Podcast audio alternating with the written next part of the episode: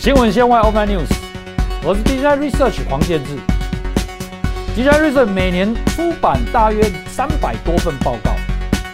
我们观察到，在二零二一年，DJ Research 年度最受关注的五大报告主题，分别是电动车、缺芯与半导体、NB、五 G 及 Open RAN 以及元宇宙。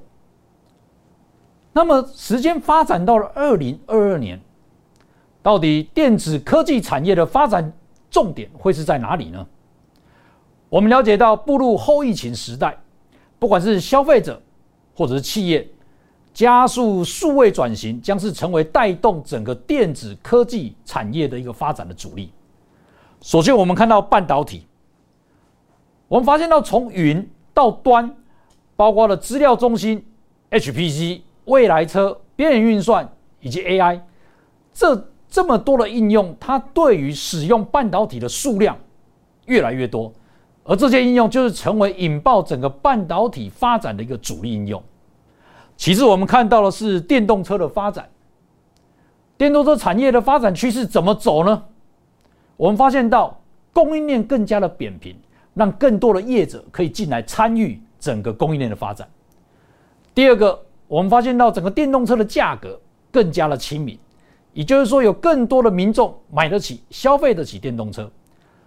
第三，我们看到是充电桩的普及化，解决民众使用电动车所产生的一个里程焦虑感。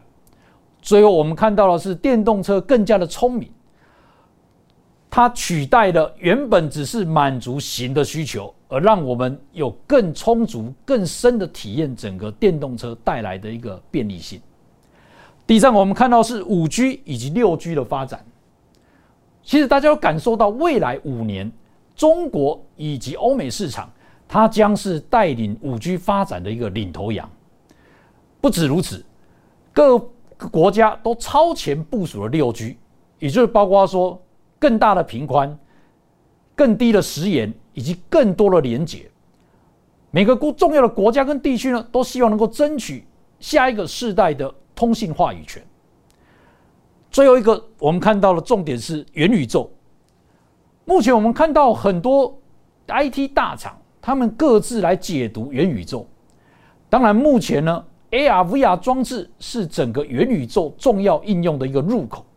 可实际上，当我们要完整体验元宇宙，必须要整个整体价值链的一个配套发展，才能够体验到最佳的一个元宇宙的一个应用。以上就是我们对于二零二二年科技产业发展重点的观察。新闻线外 Offline News，我是 DJ Research 黄建志，订阅我们，按赞，开启小铃铛。